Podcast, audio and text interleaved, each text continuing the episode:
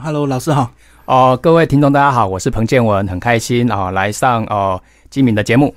好，老师先自我介绍一下。目前是品硕创新管理顾问公司的创办人，那目前呢也在《商业周刊》成为所谓的专栏作家，所以在商周大概写写文章，大概写两年多了。那目前也是两岸的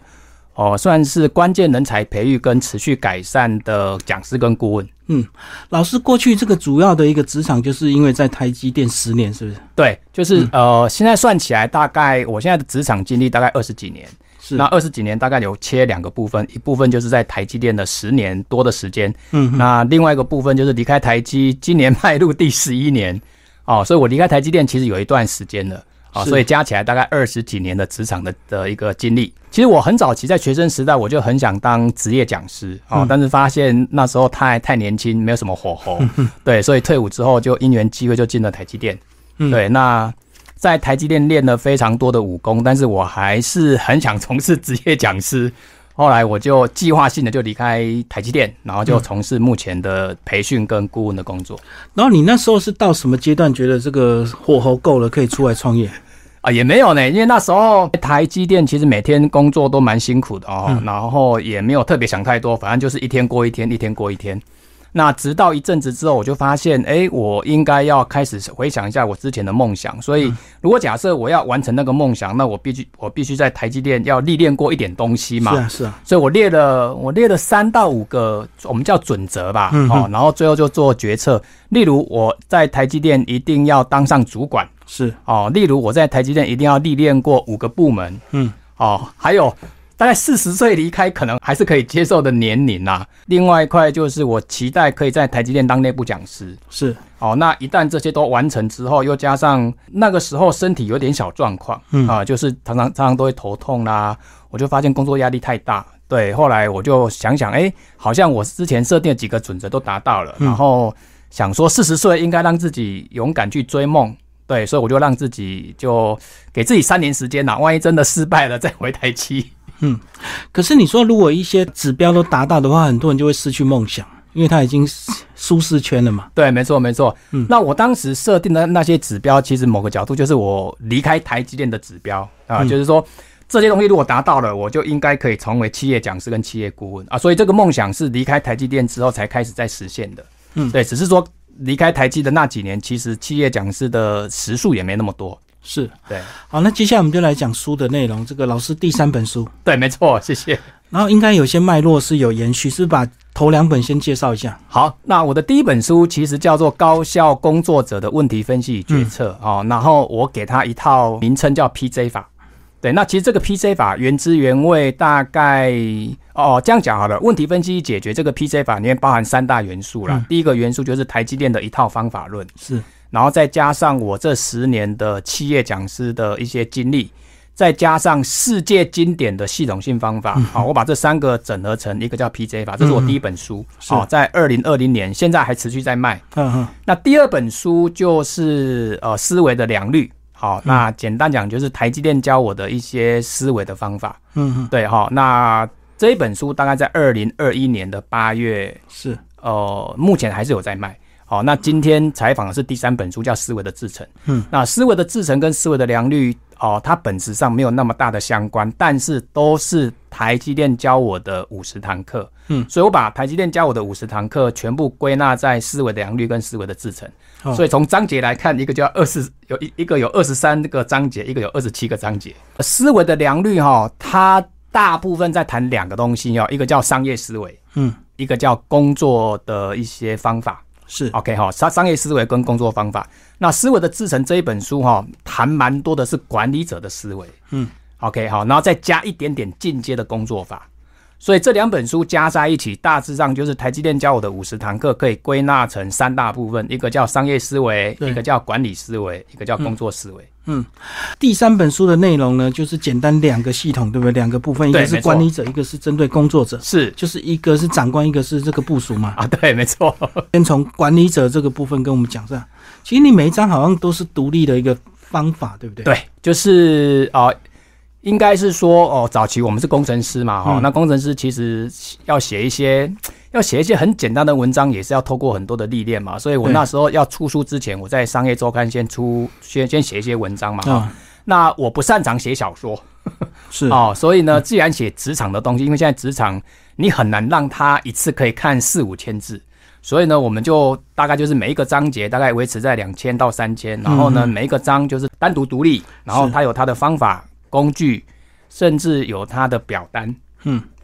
就是像专栏就对，啊没错，对，只是因为要成为书，所以跟专栏的文章又不太一样。就是说，呃，我这本书啊，虽然是从专栏里面把它摘录下来的，但是大致上我又改了百分之五十，嗯也就是说，专栏文章只占里面的五，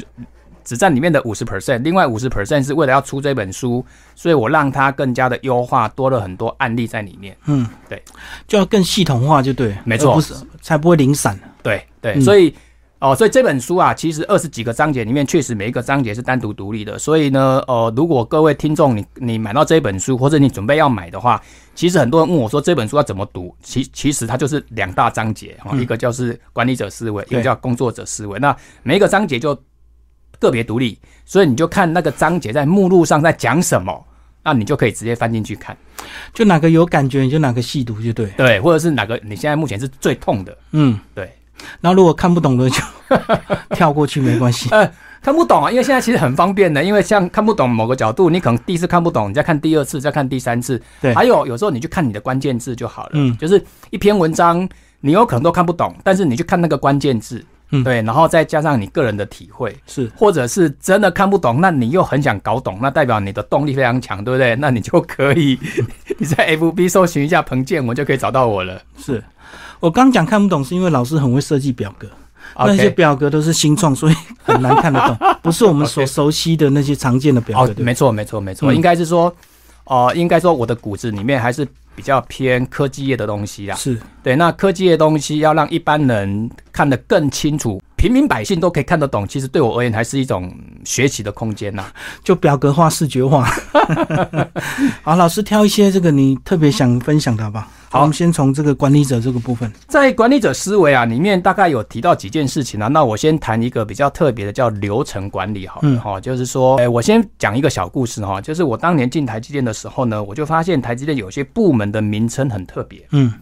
对，那那时候也不会觉得说，诶，为什么成立这个部门？所以那个时候在台积电内部都很习惯这样子的部门的存在是。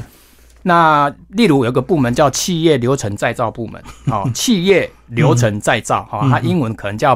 BPR，嗯好、b 哦就是企业嘛，哈、b u s i n e s s 然后 P 叫 process，是那 R 叫 Reengineering，好，叫企业流程再造部门。好，那这个部门做什么事呢？这个部门一般就是在做流程的梳理。嗯好，比如说台积电有很多厂区，啊，那厂跟厂之间就有很多沟通跟协调啊，那他们可能就跟流程挂钩，嗯，或者是听众，如果你是科技业的，你应该会听过一个叫新产品开发，对那新产品开发它的流程是很复杂的。好，那那么复杂的流程，它必须靠一套流程梳理的方法，在梳理这样子的流程。嗯 OK，好，那所以呢，这个部门当年在台积电呢，其实大概有二十几个人到三十几个人。是对啊，那后来我离开台积电之后呢，我就发现台湾很多的中小企业对于流程这件事情啊，尤其是管理者，他没有很强的思维。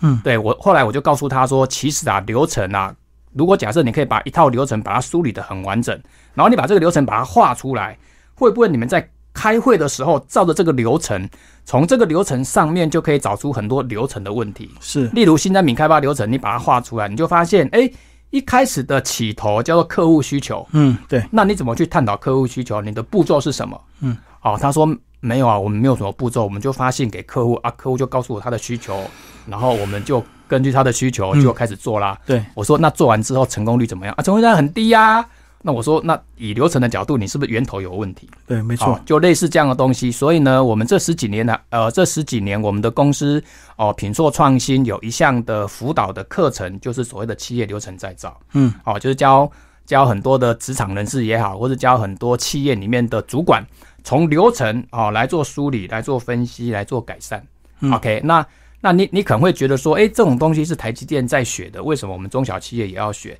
其实方法或者是一些逻辑跟大公司、小公司没有关。是对，它跟什么有关？它跟你们到底能不能接受这样子的方法论？对对，那如果你接受这个方法论，其实大公司也用，小公司也用，我就 OK，非常好啊。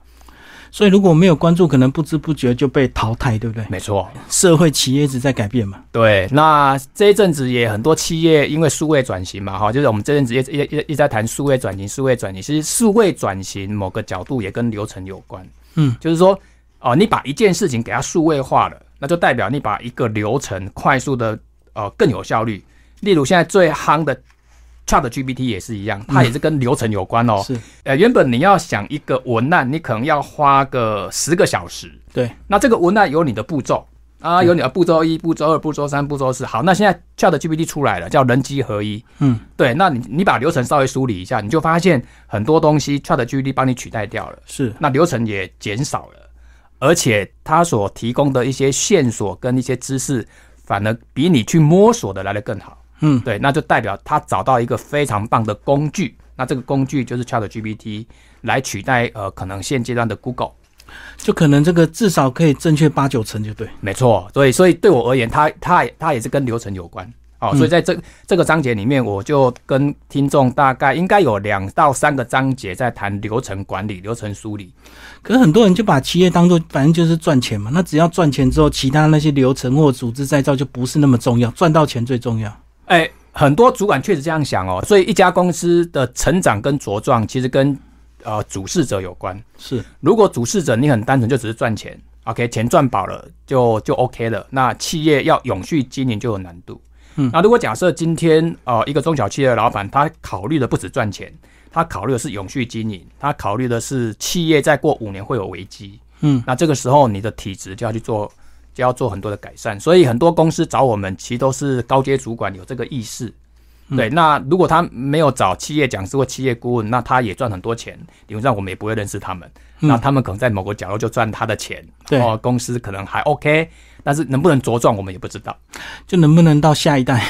对啊，里面有一章讲到这个客户服务这个一点零到四点零四个层次啊，对，哦、这个是这样的、哦，这个蛮好玩的哦。就是当时我在写这篇文章的时候，其实我是在回想，其实这里面有太多东西都是我当时当时在写的时候去回想当时我在台积电学的东西，然后学完之后我内化，那我内化完之后呢，我给它一个名称。好，所以代表什么意思呢？代表服务一点零、二点零、三点零、四点零。你如果到 Google，呃，Google 上面去，你去 key 台积电服务四点零是没有资料的哦，因为这个是我给它的一个名称啦。好，那台积电是一个制造业，然后后来就变成制造服务业。对好，那既然叫服务业，所以大家知道就是。哦，张忠谋先生啊，他非常重视伙伴关系。嗯，这个伙伴讲的可能就是客户。对， OK，那这个客户跟台积电它有一个很强的连接，这个连接就跟服务有关。嗯，所以呢，哦，我在这个章节谈的四个层次讲的是这样子哦，例如哦，服务一点零很简单，就是客户要什么啊，我们就给他没。什么见，嗯，对啊，讲起来很简单，其实也不容易哦。客户要什么你就马上给他，呃马上可能是及时哦。嗯对，嗯而且你给的对不对？OK，、是不是他要的？好，这叫这叫一点零，哦好，这个就是一般来讲，我们就是客户要什么，我们就给他。对，那第二个就是客户要的这个东西啊，理论上我们可不可以哦再去抢他背后的潜在需求？嗯，哦，他可能讲话是这样讲，搞不好他内心不是这样想的，所以你要去发掘他内心的潜在需求，嗯这叫服务二点零。是那这个就要靠一点提问了。哎，请问，请问你要这个的目的是什么？要点心理学的技巧就对了。对，然后你多提问，哎，请问你为什么想要这样子的制成？嗯，哦，那服务三点零谈的就是人的议题啦，因为我们我们刚刚讲都是事嘛，好、就是呃客户的需求啦，或者是客户的内内在的一个潜在需求，这都针对事，但是人是有感情，人是有呃情感的嗯啊、所以服务三点零的意思是说，当你在跟客户服务的时候，不要忘记多关心他，嘿，对，哦，那服务四点零是跟半导体一个形态有关哦，就是哦，我们叫客户的客户，嗯，好、例如大家都知道啊，因为这阵子 Chat GPT 很夯，AI 很夯，所以你一定听过一家公司叫呃，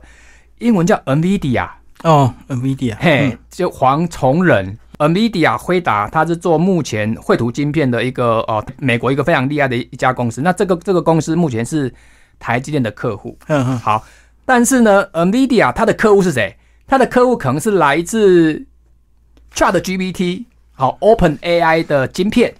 哦，嗯所以这叫客户的客户。是所以服务四点零的意思是我们要去了解客户的客户的需求，而不能只有考虑到客户的需求。嗯所以我在这个里面就提到了哦，台积电在服务客户的时候，就有所谓的一点零、二点零，甚至到四点零。例如说，呃，有一家公司，呃，有一个人找我们来上课，好，那这个人叫我的客户嘛，哈、哦，是但是搞不好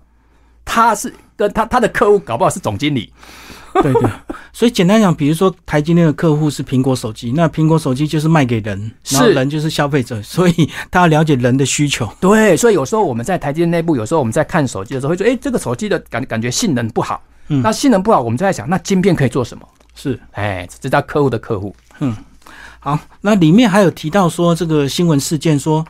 哎，大润发跟家乐福被并掉了，有时候我们都讲跨界，跨界嘛，哈是。那跨界呃，或者叫标杆学习也是一样，就是跨界跟标杆学习，某个角度我们都认为，哎、哦、标杆哦、你你你是一家 Seven Eleven，那你的标杆可能是全家哦，嗯这叫同业标杆。是但是有时候我们的标杆叫跨界标杆哦，跨界标杆的意思是说，难道 Seven Eleven 的某些东西，难道不能标杆台积电的某些东西吗？哦，这叫跨界标杆啦。对，所以呢，我在里面有时候会提到一些比较生活的案例，因为如果写一篇文章啊，写的太硬，都是工具方法，或者是都是台积电的情境。可能一般的读者也没办法进到他的情境里面不一定有感觉啦。对，所以有时候我在写文章、写书，会习惯去想一些生活的场景，或者是一些社会新闻。那大家一看，哦，对啊，没有错，这好像是这阵子才刚发生的事情。哦，里面也有提到一些留才的思维啊，包括这个薪资不是只有数字，有时候还要有点仪式感啊，写点小卡 片。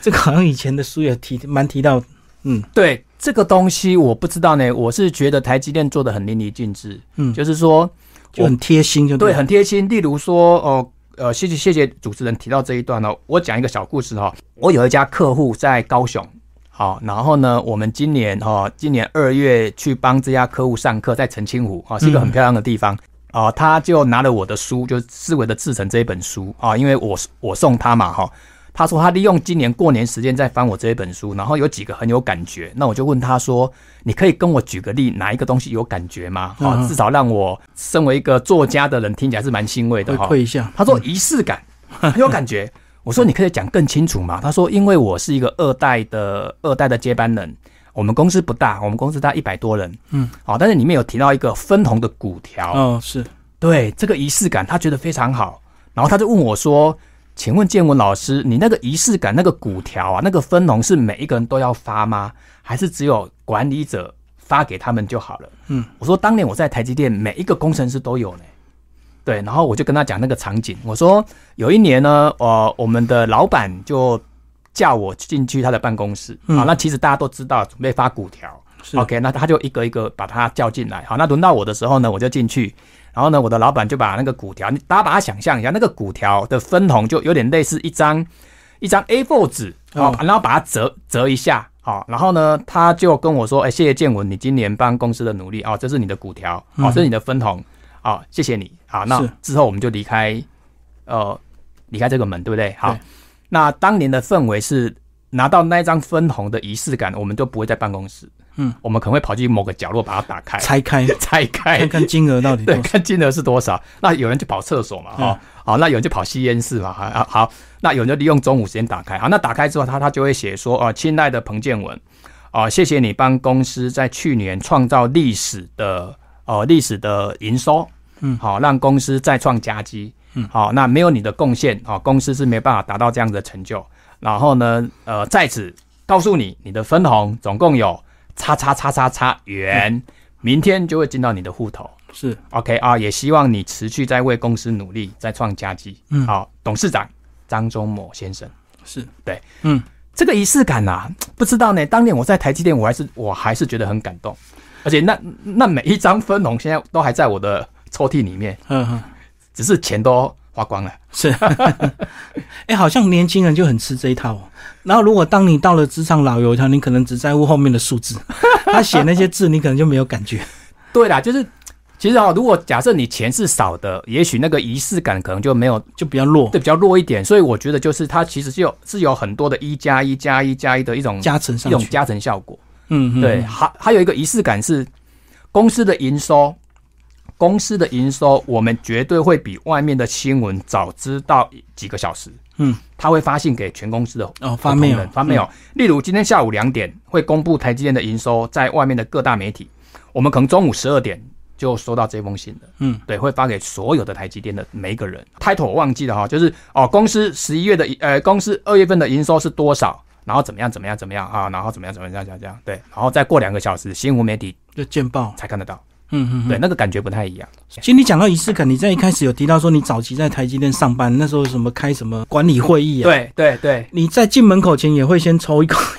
啊对，那个也是你的仪式，对不哦，对了对了对了对对？了，上上班前的仪式，呃，每个人都有上班前的仪式有啊，些人是喝咖啡的，对，那咖啡在十几年前其实没那么夯哦。嗯，就是当年我在台积电，因为我离开离开一段时间了嘛，我当时的仪式感确实就是在 停车场哦，先看手机，因为我们的智慧型手机不能带进公司，嗯，嗯对，所以我们现在哦，停车场先把智慧型手机先放在那里，拿公司的手机，然后再进来。第二个大部分就是讲到工作者，那工作者会有些人觉得，那我就上班了，公司交代什么就做什么，我我有什么好思维的？哦，应应该这么讲啊，就是说我们现在讲一个情境啊，就是读者会买书跟不买书，理论上他可能就认为读书这件事情对他可能是有帮助的。对，OK 哦，也也就是说，如果你觉得职场就是这样子啊、哦，上班下班上班下班，也许你也不会听我们我们的广播，你也不会，买这本书，啊对，也不会买，你也不会听广播节目，你也可能平常听都听一些。呃，可以舒压的节目啦，哈，搞笑的 那搞笑的，不会听我们这种比较知识型的节目。那也就是说，如果你的想法是希望有一点知识进到你的职场，我觉得对本身这种目标的族群就是我这本书的读者。对，OK，好。那如果假设你希望在职场上有更大的成就感，好，我们先不要谈有形的东西啊，更大的成就感，例如你的长长官会赏识你，嗯，啊，例如你的长官会把重要事情交办给你啊，例如你的长官每年分红加薪可能都比同才来的多啊，因为每家公司的体制不太一样。那如果是这样子的话，老板也在看你做事的逻辑跟对态度。对一件事情，老板会觉得天哪，你怎么会这样想？好、太没有效率了。那有些人一看，哇，好厉害哦！你怎么可以想到这样的方法？嗯，那这些东西就是我们讲的思维的良率。对对，那我觉得思维的好坏就要看你对人生或在职场上你的长期的目标是什么。如果你希望成为一个你自己认为的成功者，那你本来就要付付出一点点，嗯，付出一点点心血吧，哈、哦。所以思维这件事情，我常讲，如果你希望你的人生、你的生活有更棒的、更棒的境界，哦，具备一个好的思维，应该可以朝向你成功的人生，应该会比较有快的捷径啊嗯，所以简单讲，你现在是工作者，可是几年后变管理者，对所以，还是提早准 备，多看点书吧。还有就是说，思维的好坏，其实我不知道呢，我不知道大家有没有感觉，就是说，假设思维没有好坏，思维有思维有不同，那你会发现同一个思维的人，他会聚在一起，嗯，他会有一个磁场的吸引力哦。对对对对对，哦，例如我前阵子啊、呃去去去新竹参加一个哦、我我以前学校的一个聚会，我就发现，在那个群体里面，大家聊的东西、大家的想法、大家的思维会比较一致。嗯，那一样的，我去参加我的同学会，好、国小、国中、那落差大很学大，落差很大。对，对，那这个没有好坏，就是一种选就择。各行各业啦。对，嗯，所以以理论上，我觉得我这本书某个角度就是期待有一些人希望你在职场上，你希望跟别人更不一样，或是提前做一点功课。其实这样的书还蛮适合大家来读的，因为毕竟市面上你也找不到，呃，你也应该找不到台积电教我的什么样的书吧？嗯嗯，对因为如果他会在里面，可能还待到现在，他也不会出来，啊，对所以他也不能写，不用写。对，而且。呃，谢谢主持人刚提到这件事情。就算我当年离开台积电，你要我写这种书，我也写不出来。嗯，对，因为我没有经过历练跟淬炼。嗯，对。没有后来这个教育训练的这样的一个过程啊对，就是我在当职业讲师的过程，我就训练我把很多东西把它简单化、表格化、步骤化，还有就是说回想一下当年台积电认为很 很习以为常的东西，但是对很多的职场人士跟中小企业其实帮助蛮大的。所以你在写这些文章的时候，同时会时常回顾你过去的工作现场。那你会不会觉得，当年如果说很多地方如果再多用一点力或多学一点，你可能今天写的会更透彻？呃，还好呢，因为我觉 得我已经尽力了，已经很认真已经很就对了认真了。因为，因为我现在在回想当年台积的东西，其实是因为我累积了二十几本笔记，对，对，其实我是看笔记在在回忆的哦哈，你、理论让脑袋其实也没办法记那么多东西。那我我记得我当年呃这样的东西我都觉得我算蛮厉害的，虽然我还可以更厉害，但是我觉得够了，因为其实身体也没办法负荷，因为每天工作十五小时，嗯，，对，已经把看到的、学到都记在笔记本了。至少对我这种平凡人啦、啊因为搞不好有些人更厉害，他的笔记本可以记得非常非常多。嗯对，，那其实对我而言，我觉得已经还不错了，可以把那么多东西记住，然后加以应用在我的其呃讲师跟顾问的工作历练里面。我觉得是对我而言，我觉得应该是还可以。好，我们讲到工作思维这篇啊呢、其实一开始你就讲到这个标杆学习法，就是我们刚刚有提到的对持续进化。嗯，标杆学习法其实它不是那么难，但是就是说你你你时时刻刻有没有这个思维啦？嗯对，就是说什么什么叫思维，就是想法啦。哦，你在工作上时时刻刻有没有这样的想法？例如，哦，你在公司里面有一个有一个同才，哦，他某个角度他可能他的 Excel 很厉害对， ，OK，那你要不要哦？你要不要跟他标杆一下他的 Excel 为什么那么厉害？哦，或者是有时候你在同才里面， 你也会看到有人真的是很得老板的缘分，哦，老板都会把一些工作事情交办给他，你也觉得他工作效度，呃、工作的速度非常快，那这些都可以成为你的标杆。嗯，那像以前我在台积电，我的主管就是我的标杆，是，对，那我常常会去揣摩他，或者是他讲的每一句话，我都会我都会写下来。嗯，嘿，然后就时时刻刻有时候会想，哎，嗯，还蛮有道理的呢。好、然后他的一些提问啊什么之类的，我都会我都会尽量写下来，然后不断的去模仿，然后呢，甚至希望可以超越他。所以不同想法就造成不同人生。有些人就觉得说他有什么了不起，啊 反而不会去思考怎么跟人家学习，反而是跟人家较劲。对，但是应该说这个想法起心动念有一个东西，就是你希望你未来的工作，假设你你希望你未来的工作是可以当主管，假设你未来的工作你希望可以得到更大的成就感，你要先有这个想法，嗯，你才会去做标杆学习。对那因为我的想法蛮蛮单纯的，就是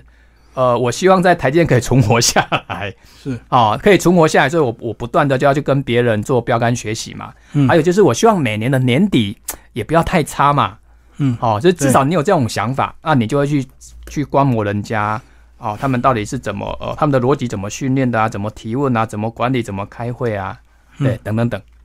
好，有一篇讲到成别法，你讲到这个你的一个曾经辅导过的一个案例，这个半夜饮料常常破损，哎，然后最后去找出它的问题。对，哦，成别法其实我觉得非常好用哦。那我举个例子，再带到书的的场景哈、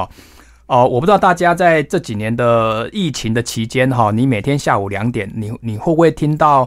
啊、听到一些数字？那这个数字某个角度就是成别法，例嗯如、呃，跟各位讲一下，昨天哦、确诊人数高嗯达、高达一万人好了，假设好，那他会说这一万人北部占多少人？占九千人，对，南部占一千人。嗯好，那你想想看，如果你是住中部的人，你看到这个讯息，你就觉得说哇，还好还好，中部没有人确诊嗯，都在北部，所以你第一个直觉不要去北部。嗯，好，，所以北中南这个区域就是成别法，是，好，就是分类的意思了。好，就是把把一群资料来做分类。好，那这个叫成别法。嗯好，那就回到我们刚刚这本书的场景。这本书的场景的意思是说，如果假设今天哦，玻璃杯哦，它它里面可能装人参好了。好、嗯如果大家有喝过人参饮，